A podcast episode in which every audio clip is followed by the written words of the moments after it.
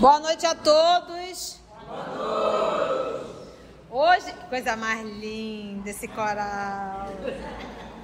Quando a gente estava sozinho gravando em casa, eu dizia boa noite a todos, eu mesmo respondia boa noite. Hoje é exatamente 16 de março de 2023. Estamos nós reunidos para estudarmos a obra. O livro muito bem. Quase um espirro saiu ali, mas é o livro dos espíritos. Obrigada, gente. Nós vamos envolver a nossa querida amiga Lourdes, que vai fazer a nossa prece de gratidão. E vamos dar continuidade. Nós estamos no livro segundo, capítulo 6, intitulado Vida Espiritual. Nós estamos lendo ensaio teórico sobre a sensação dos espíritos já iniciamos o item 257. Na minha edição, nós estamos na página 160. Vamos orar? Vamos acerenar os nossos corações, nos entregar a esse banquete maravilhoso do qual nós fomos convidados.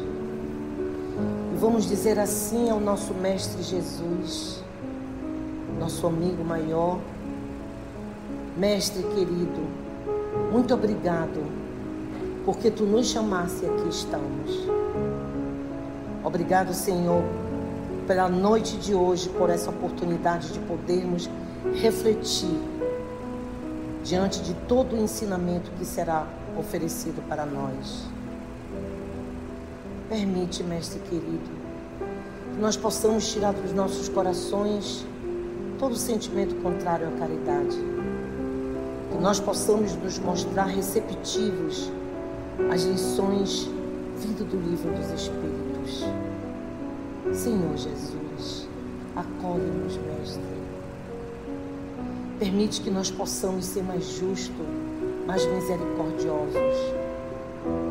Que a luz do teu amor e do teu magnetismo possa envolver a nossa querida amiga Conceição e a todos aqui presentes, Senhor também aqueles irmãos que não conseguiram chegar até aqui, que eles possam sentir a centelha do teu amor. Senhor Jesus, estamos gratos e felizes porque estamos aqui.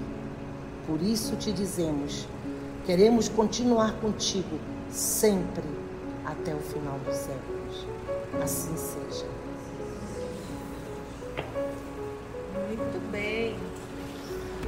Então, cá estamos. Vamos retomar o comentário sobre o ensaio teórico sobre a sensação dos espíritos. Vou voltar um pouquinho acima. Ora, não sendo o perispírito, na realidade, mais do que simples agente de transmissão, nós explicamos bem isso no estudo anterior, por isso que a Titi andou bem pouquinho, que era para explicar. Pois é o espírito que possui a consciência. Deduz-se que, se pudesse existir perispírito sem espírito, aquele não sentiria mais do que um corpo morto. Do mesmo modo, se o espírito não tivesse perispírito, seria inacessível a toda sensação dolorosa, porque o perispírito ele é o intermediário. Lembra sempre disso, tá? Se houver só espírito e o corpo sem perispírito, o espírito não tem como sentir o que acontece com o corpo físico, porque ele não atua direto sobre a matéria. O espírito tem a vontade, ele pensa, ele tem um desejo, mas quem realiza, quem faz o movimento de transmitir é o perispírito, ok? Aí você me diz: você já viu alguém com AVC? Teve um AVC? Algumas partes do corpo não paralisa? Então eu tenho um espírito que tem a vontade de movimentar o braço. Então o corpo perispiritual atua no corpo físico. Mas devido ao AVC, esses neurônios, o AVC, esse sangramento ou essa isquemia, não me possibilita, não me dá a possibilidade de movimentar determinada parte do corpo.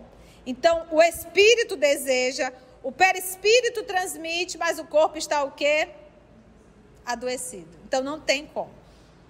E isso fica claro para tudo. Se eu vejo uma pessoa com paralisia cerebral, aí eu olho os gestos da pessoa, o olhar perdido, a falta de coordenação motora, né? Aquela falta de coordenação entre o sorriso e o choro. E aí você faz uma leitura equivocada de que aquela alma não está entendendo nada. Toda aquela expressão física, ela é física. Mas o espírito está ali entendendo tudo. OK? Fica bem claro isso. Ele entende tudo. E uma pessoa com esquizofrenia, aí já é outra coisa. Que a esquizofrenia, apesar de ter uma origem orgânica, mas quem foi que adoeceu esse organismo? O espírito. Lá no processo da reencarnação, da ligação do perispírito, que já estava adoecido, célula a célula, acabou adoecendo. E tem aquele processo da esquizofrenia que você desenvolve realmente também ao longo da sua encarnação. Os distúrbios que a gente vai, através de um trauma muito grande, o espírito adoeceu. Então, naquele momento, não tem como você tentar falar que a pessoa está totalmente desestruturada. Ela não consegue alinhar. O espírito está enlouquecido. Difere de uma paralisia cerebral que o espírito está no processo de expurgação. Mas o espírito está lá, olha, só prestando atenção no que ele fez com o próprio corpo. Entende, gente? Deu para entender isso? Então, o perispírito ele é o intermediário. Sem o perispírito, o espírito não tem como atuar no corpo físico. Uma vez acabando a vitalidade do corpo físico, vamos lá. Pode existir vida orgânica, isso está no livro dos Espíritos, e não ter mais nenhum espírito ali ligado. Mas esse corpo está submetido ao quê? A uma máquina que mantém ele vivo. E o espírito não está mais lá. Já foi. O que tem é só vitalidade orgânica. E ele não vai movimentar aquele corpo. É só um, órgãos que pulsam. Mas aquele corpo não vai levantar. Porque não existe um espírito e não existe um corpo perispiritual ali. Agora, jamais, jamais você vai ver um corpo orgânico sem vitalidade e com espírito. Aí isso não pode. Uma vez acabando a vitalidade do corpo, o espírito não tem como habitar esse corpo físico. Entendeu? Então volta a fita. Titia vai repetir porque eu sei, é confuso. Eu vou repetir bem calmo. Se você entra numa UTI e você vê um organismo ali submetido a aparelhos que mantêm aquele organismo pulsando, pode ser, isso não é uma regra, pode ser que exista apenas uma vida orgânica. Mas o espírito não está mais lá, não, já foi a vitalidade acabando, o corpo vai cessar, mas o espírito já foi. Todas as pessoas que estão nesse processo, isso quer dizer que o espírito não está mais lá? Não. Pode ser.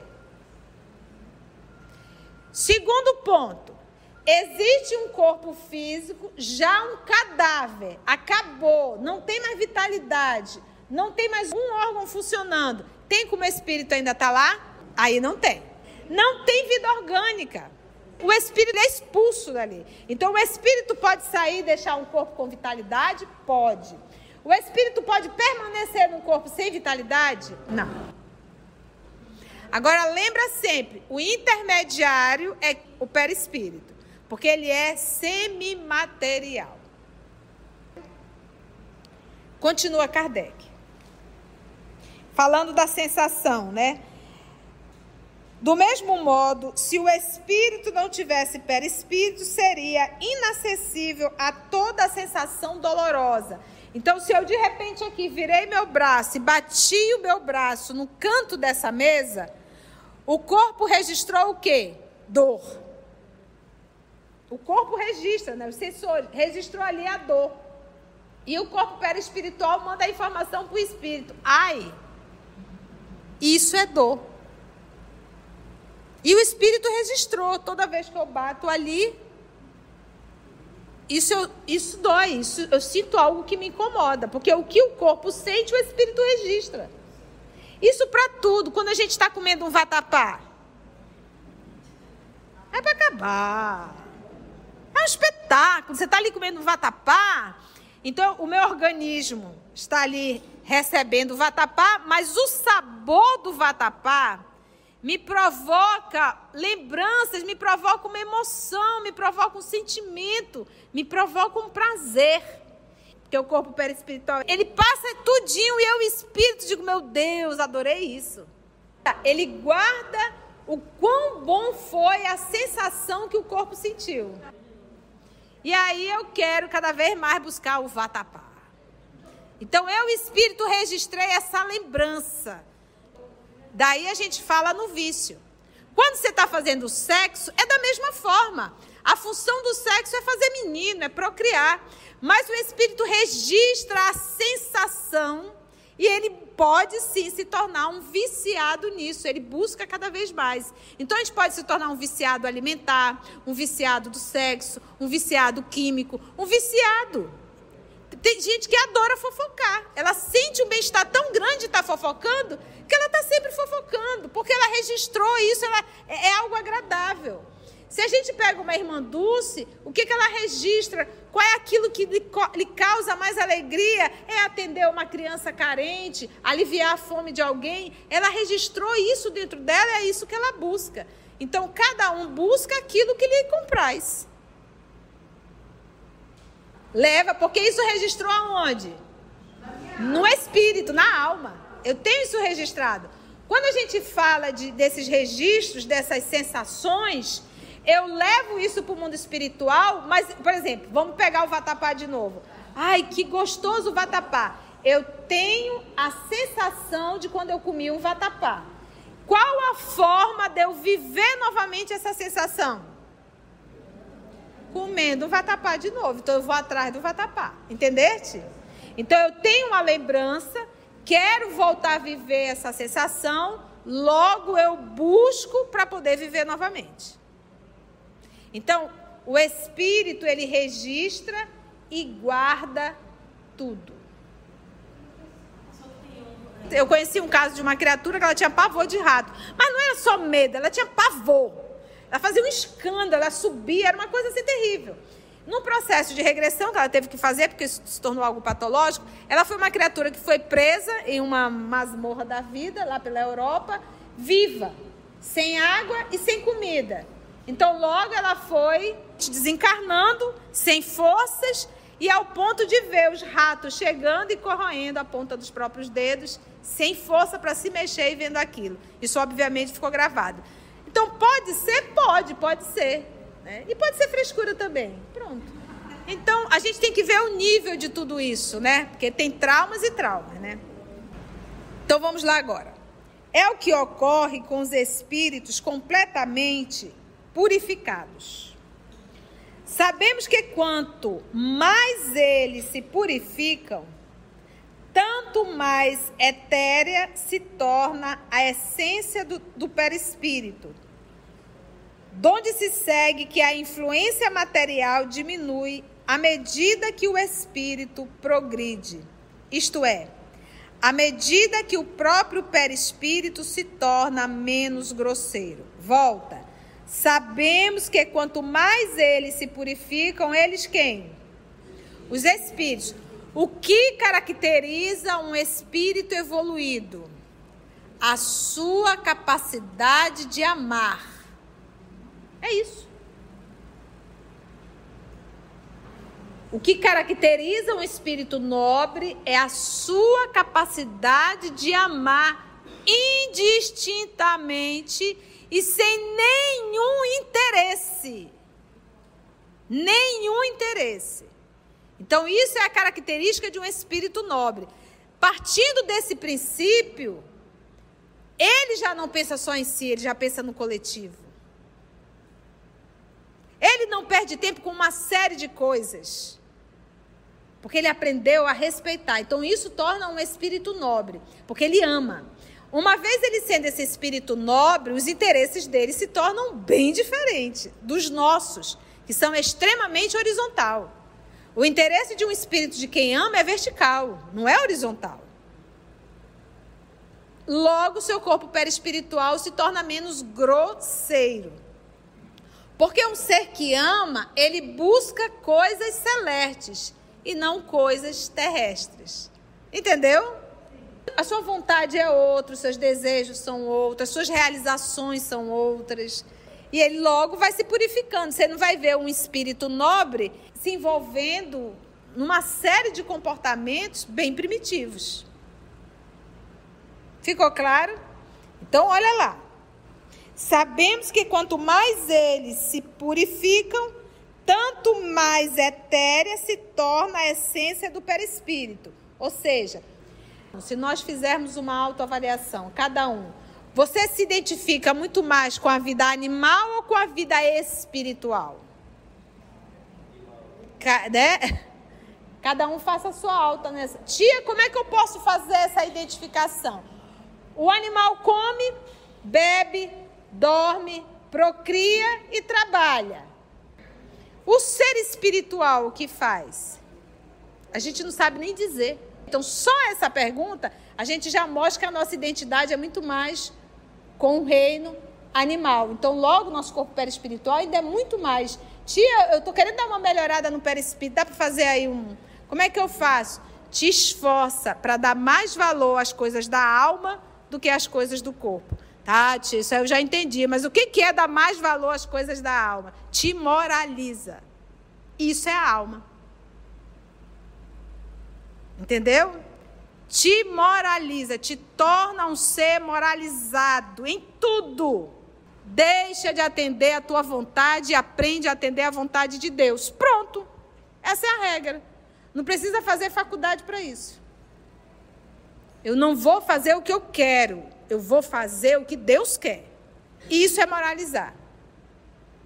Às vezes, em muitos momentos, a gente diz: o que, que Deus quer naquele momento? Cala a boca. Só isso. Pronto. Né? Entendeu? Então, é isso. O que, que Deus quer? Isso é se moralizar. Isso é me espiritualizar. Eu dou menos valor às coisas da matéria, às coisas da vida animal. Gente, a gente briga para um pedaço de pudim. Poxa vida, deixei o pudim aqui na geladeira. Quem foi que passou aqui com o meu pudim? E toca o terror dentro de casa. Não é verdade? As irmãs, quem foi que vestiu a minha blusa? Né? Coisas do dia a dia que a gente ainda se vê ali discutindo e brigando.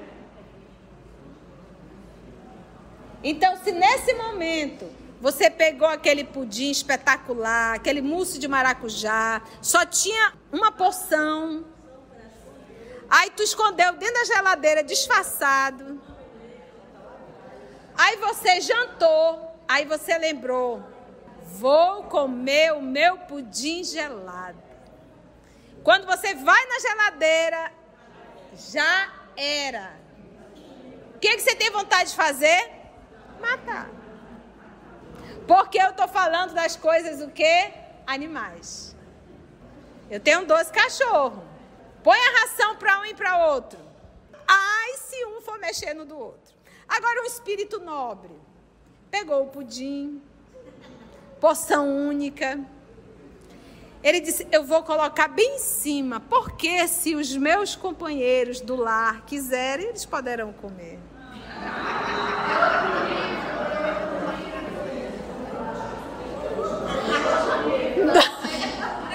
Nós não. Nós escondemos dentro da geladeira. Ainda coloca alguma coisinha assim na frente que é para ninguém ver.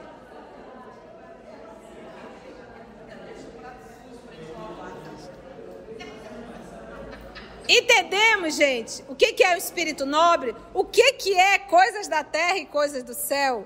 Percebe como nós estamos distantes? Mas isso quer dizer o quê? Quer dizer que nós temos que nos esforçar para correr atrás. Entendeu? Para correr atrás, para a gente se espiritualizar. Porque afinal de contas, daqui a pouco a gente volta para o mundo espiritual. Hoje desencarnou um dos homens bilionários do nosso estado. Acabou, foi embora. E aí eu paro para pensar, apesar de estar no Sírio Libanês, com todo o dinheiro, quando a senha chega, já era. Então, o que, que a gente aprende com tudo isso? A vida é transitória, é rápida e vale a pena sim. O sacrifício, porque como diz Emmanuel, é só por uma hora. Então vale a pena sacrificar? Vale. Sacrificar essas coisas de ordem material para que a gente possa se espiritualizar. Por quê? Nós viemos para a Terra com um único propósito: nos tornarmos seres humanos melhores. Só isso ou tudo isso, tá? Então, o que caracteriza um espírito nobre? A sua capacidade de amar. Por isso, Jesus resumiu tudo em um novo mandamento vos dou. Amai-vos uns aos outros como eu vos tenho amado. Ponto final. É isso. Mas, diz Kardec, replicarão as sensações agradáveis como as desagradáveis, porque está registrado. Então, eu tenho um registro da emoção, da sensação, do quão bom foi comer o pudim ou o vatapá, eu tenho. Então eu vou guardar essa sensação. Da mesma forma, quando eu bati, quando eu quebrei, quando isso, isso está dentro de mim. De repente você, nós que somos barés, da terra dos barés, aqui a gente está acostumado com 38, 39, 40 graus na boa, né? Nada que um ar-condicionado não resolva, né? A gente sai reclama, mas a gente já está acostumado. Agora pega um baré e manda para a Suíça. Aquele frio, a gente vai guardar aquela sensação dolorosa do frio, que o espírito registrou. O corpo sente frio, o perispírito transmite essa sensação para o espírito e o espírito guarda. Que isso aí dói demais. Deus o livre. Vamos voltar lá para nossa terra Baré, que lá 35, 40 graus a gente está em casa, não é verdade? Então ele registra, ele guarda isso. Olha, mas replicarão os espíritos, as sensações agradáveis como as desagradáveis. O suicida. O suicida, ele no momento do tiro na cabeça, pô, destruiu a caixa craniana, destruiu o corpo perispiritual porque ele estava ligado. Toda dor, todo sangramento, todo desespero está registrado. Ele, espírito, registrou. E ele vai ficar vendo essa cena constantemente. Ora, se o espírito puro é inacessível a umas, deve ser igualmente a outras. Sim, sem dúvida. Com relação às que provêm unicamente da influência da matéria que conhecemos, falando das sensações, o som dos nossos instrumentos, o perfume das nossas flores não lhe causam nenhuma impressão. Os espíritos. Então ele chega aqui, jardim, flor, a gente está, porque é o nosso olfato que está percebendo. Mas isso não dos espíritos. No entanto, o espírito experimenta sensações íntimas. Então, ou seja, quando eu, espírito, pegava uma flor branca que eu cheirava, eu, em corpo físico, eu não guardei a lembrança do perfume da rosa? Quando eu, em espírito, volto, já desencarnado, que eu vejo aquelas flores brancas, eu volto a sentir o perfume, mas porque ele está gravado nas minhas lembranças. Não é porque eu tenho um nariz e eu estou cheirando. Entende isso? Vamos pegar o vatapá para vocês entenderem? Está registrado em mim o sabor, o cheiro do vatapá? Está. Quando eu volto, que eu olho para o vatapá, eu vou reviver o cheiro e o sabor, porque isso ficou gravado na minha alma. Vamos lembrar, você desencarnou e ficou mamãe papai dentro de casa. Você desencarnou jovem, nos seus 25, 30 anos. E você veio fazer uma visita no seu lar. E você encontra a sua mãinha fazendo aquele feijão gostoso com charque. Quando você olha, aí você volta e sente o cheiro daquele feijão e o sabor daquele feijão. Mas não é que você esteja sentindo com o nariz, não. É as lembranças que estão dentro do espírito. Ficou claro isso? O som dos nossos instrumentos, o perfume das nossas flores não lhe causam nenhuma impressão. No entanto, o espírito experimenta sensações íntimas de um encanto indefinível, das quais não podemos fazer a menor ideia, porque a esse respeito somos quais cegos de nascença diante da luz. Sabemos que elas existem, mas por que meios se produzem? Aí não sabemos. Mas são as lembranças. Aí se detém a nossa ciência. Sabemos que no espírito há percepção, sensação, audição, visão. Que é, porque o espírito, eles dizem assim, sabemos que o espírito tem tudo isso? Tem. Eles falam, eles escutam, né? Falando assim, ele está tentando, é, usando termos da terra para explicar que os espíritos falam, escutam, enxergam, se movimentam. Sabemos que no espírito há percepção, sensação, audição, visão. Que essas faculdades são atributos de todo o ser. Por exemplo, aqui. Eu estou enxergando o que está acontecendo aqui atrás? Não. Por quê? Porque meu globo ocular está aqui, eu consigo visualizar, só que está no meu campo de visão. Eu, em espírito, eu enxergo? Apenas no meu campo de visão? Não. Por to... Então, ele diz assim: não sabemos explicar por onde ele enxerga, por onde ele escuta, por onde ele fala. Porque aqui, quando a gente está no corpo, nós estamos limitados aos órgãos, aos sentidos. Nós estamos presos. Então, aqui a gente está enxergando o que o meu sentido visual consegue captar. Mas não existe só isso aqui. Existe muito mais coisa aqui dentro. Mas a gente não dá conta de enxergar. Entendeu? Vamos lá. E, e Kardec diz, das quais não podemos fazer a menor ideia, porque a esse respeito somos quais cegos. Então, sabemos que elas existem, mas por meios, por meios que se produzem, aí se detém a nossa ciência. Sabemos que o espírito percepção, sensação, audição, visão que essas faculdades são atributo de todo ser e não, como no homem, de uma parte do ser. Mas, ainda uma vez, de que modo ele as tem? Como é que os espíritos enxergam? Como os espíritos falam? Como os espíritos escutam? Quem estudou a obra Os Mensageiros, que está no nosso canal, nós vamos chegar a esse capítulo em que Ismalha vai tocar piano e André Luiz está ali ouvindo. Quando ela começa a tocar o piano, o nosso André Luiz, ele escuta a letra das notas. O que cada nota daquela, ela, ela tinha letra, tinha uma mensagem linda que era uma oração. E que ele mesmo não sabia explicar o que está acontecendo. Ela não está cantando, ela está só tocando piano. Mas cada nota daquela trazia uma mensagem que ele ouvia. Tanto é que ele vai transcrevendo a mensagem.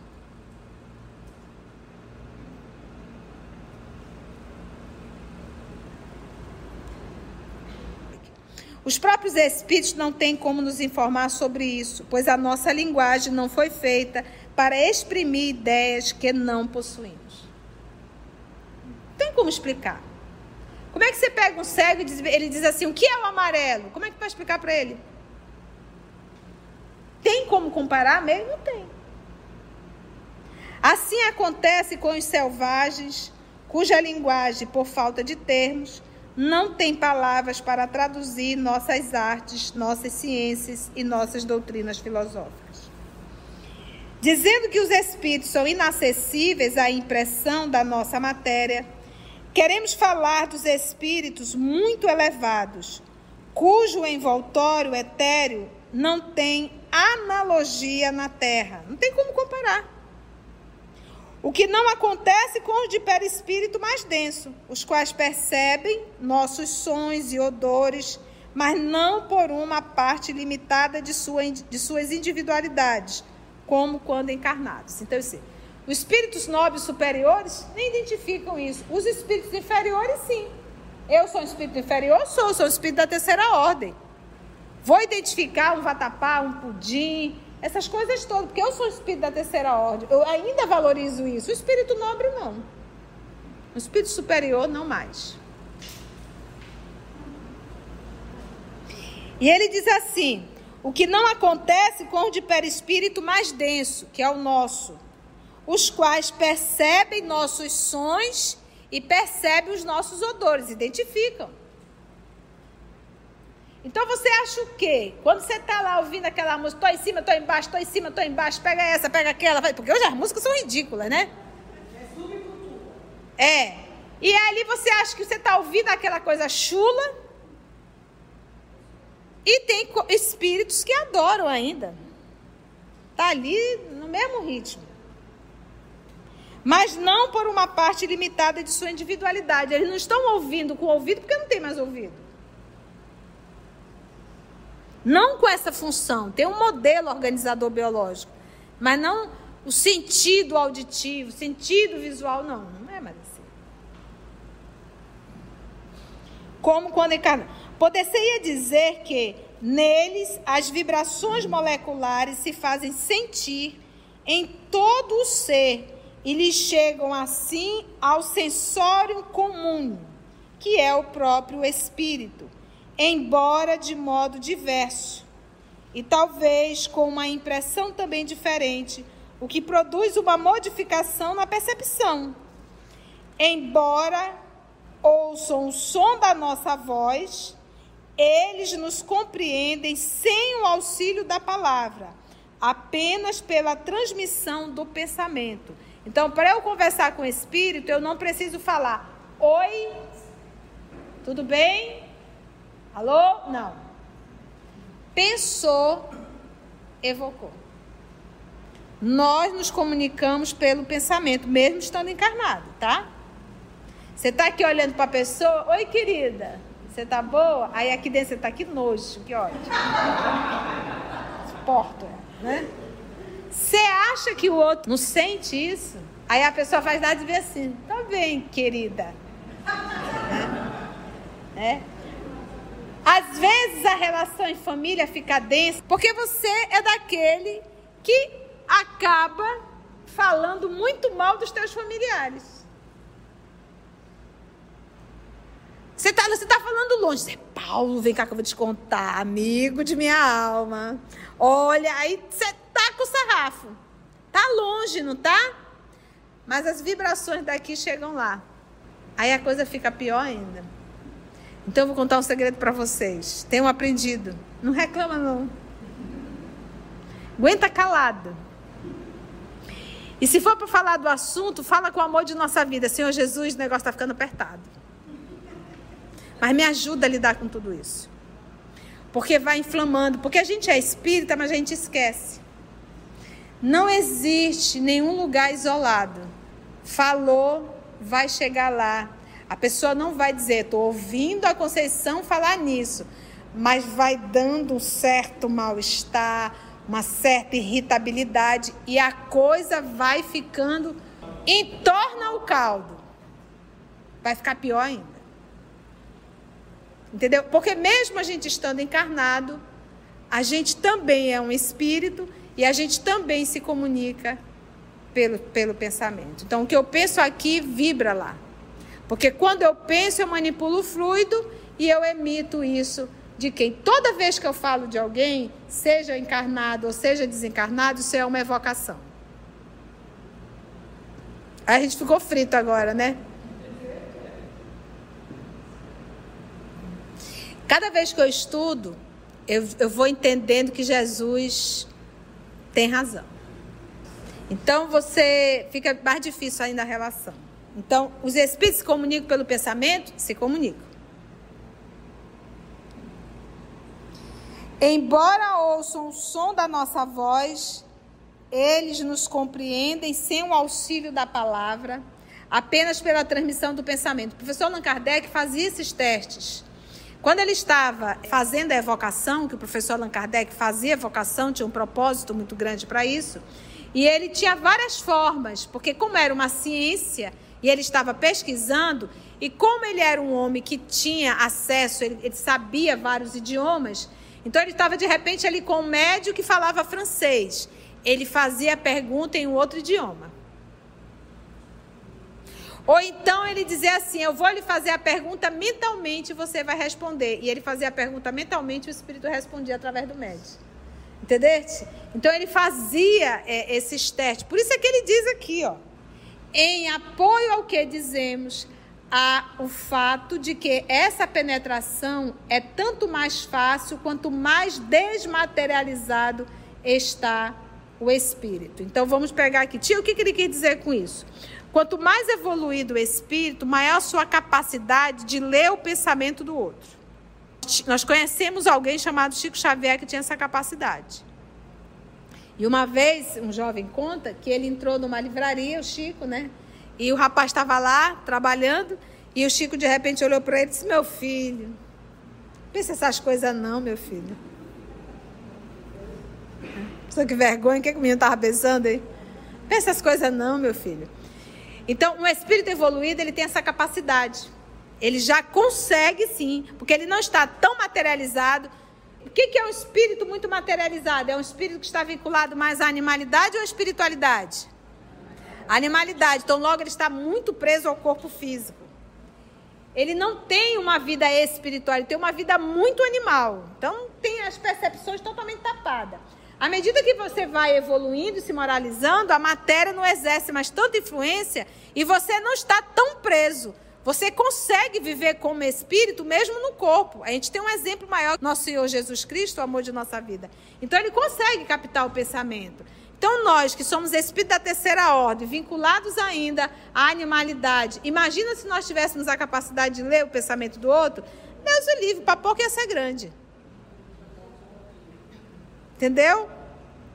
Então, mais uma informação. Quanto mais evoluído o espírito, maior a sua capacidade espiritual, mesmo estando no corpo físico. Ela pergunta sobre a morte cerebral. A Lud é médica, ela fala o que é morte cerebral para mim, Lud? O que, que, é uma morte cerebral? Vamos morte ver. cerebral é quando todas as funções cognitivas do cérebro elas perdem o comando, elas não conseguem mais funcionar todas as funções, que nós chamamos de funções cognitivas superiores. Então ele vai deixando como uma máquina, as partes vão deixando de funcionar e a pessoa vai entrando em morte cerebral. Não há mais transmissão neuronal, não há mais sinapse dos neurônios, não há mais formação de neurotransmissor e não há mais nada. A máquina ela vai deixando de funcionar por partes. O fato de ter tido uma morte cerebral, ainda pode existir alguns órgãos ainda com vitalidade? Pode existir. Mas sem o comando já do cérebro. O cérebro não está mais atuando. Não, não está. O cérebro orgânico, ele não está mais atuando, ele não está emitindo nenhum comando. Então, os resquícios energéticos da energia vital, ela pode ainda conter nos, na, nas vísceras, nos sistemas, mas é só para terminar de fazer o seu papel, mas não tem mais comando. E é interessante porque muitas vezes quando os familiares acompanham os pacientes na UTI, as pessoas ficam, ai, não fala mais, ele já está morrendo. Não, é aí que a gente tem que emitir as orações, é aí que a gente tem que vibrar, porque o espírito ele pode estar em processo de desprendimento e ele vai ouvir tudo que você está dizendo. Então, assim, mesmo ele se desligando ou já tendo sido desligado, é importante que você mantenha as vibrações. E quando a gente fala o espírito ainda está lá, é só a gente pensar assim: mas se a gente pegar, tem uma obra de André, as obras de André Luiz, Obreiros da Vida Eterna. Obrigada, meu anjo da guarda. Essa menina é doidinha. Obreiros da Vida Eterna. Quantas desencarnações a gente acompanhou, não foi, Augusto? Lembra quando eles adentraram no cemitério? E não existia ainda no cemitério espírito vinculado ao cadáver? Então, morte orgânica. O espírito tem como atuar no corpo? Não. Mas o espírito pode estar ligado no corpo? Pode, mesmo no cemitério. Por quê? Porque existem ligações do perispírito ao organismo que só o, a criatura que está desencarnando que tem capacidade de desligar. Não tem como fazer. Só a própria pessoa. Então, quanto mais apegado às coisas do corpo, ao organismo, mais difícil esse processo, entendeu? Eu acredito assim: morreu. Quem garante que está lá? Ou que não está? Então, por isso, você vai a um velório, respeito. Porque muitas vezes o espírito ainda pode estar lá. Você vai ao cemitério, respeito. Tem muito espírito vinculado ainda lá. Não fofoque sobre os espíritos, né? Missionário da Luz tem um caso de um cidadão que iria para uma reunião no mundo espiritual. Ele não pôde comparecer a essa reunião porque, ao decorrer do jantar, ele com a esposa estava falando de um amigo dele já desencarnado e ele estava julgando esse amigo dele. E um julgamento muito mal. Esse amigo dele, que não é um espírito lá muito nobre, porque, gente, quando você fala de alguém, você chama. É uma evocação. Falou dele, pensou nele, ele foi bater lá. Como que você está falando mal de mim desse jeito? Logo você, que era meu amigo. E o cidadão à noite não conseguiu sair nem do corpo. O espírito lá, olha a confusão por causa de uma fofoca. É por isso que a gente pensa assim, é aí que é ele, o espírito ele tem a consciência. Lembra, ele está acordado, ele não consegue se expressar, mas ele entende tudo o que está acontecendo. E à noite ele sai do corpo temporariamente. Por isso que os espíritos dizem que é o, o é o recreio. É, você sai momentaneamente do corpo, é o recreio. E ele sabe que ele vai voltar para a prisão, tá? É regime de prisão. Gente, o tempo já foi. Foi bom? Deu para aprender alguma coisa? Amigos, vocês que estão acompanhando, amigos, amigas do nosso canal, se você chegou até aqui o final, deixa seu comentário. É muito importante a gente poder ler o teu comentário. Não esqueça de curtir para que possa divulgar a página, dar o seu like, né? E, se possível, faça a sua inscrição no nosso canal e toca o sininho porque quando você toca o sininho, o YouTube avisa para você quando o EOS publicar um novo estudo. Então, receba um grande abraço da família EOS Manaus.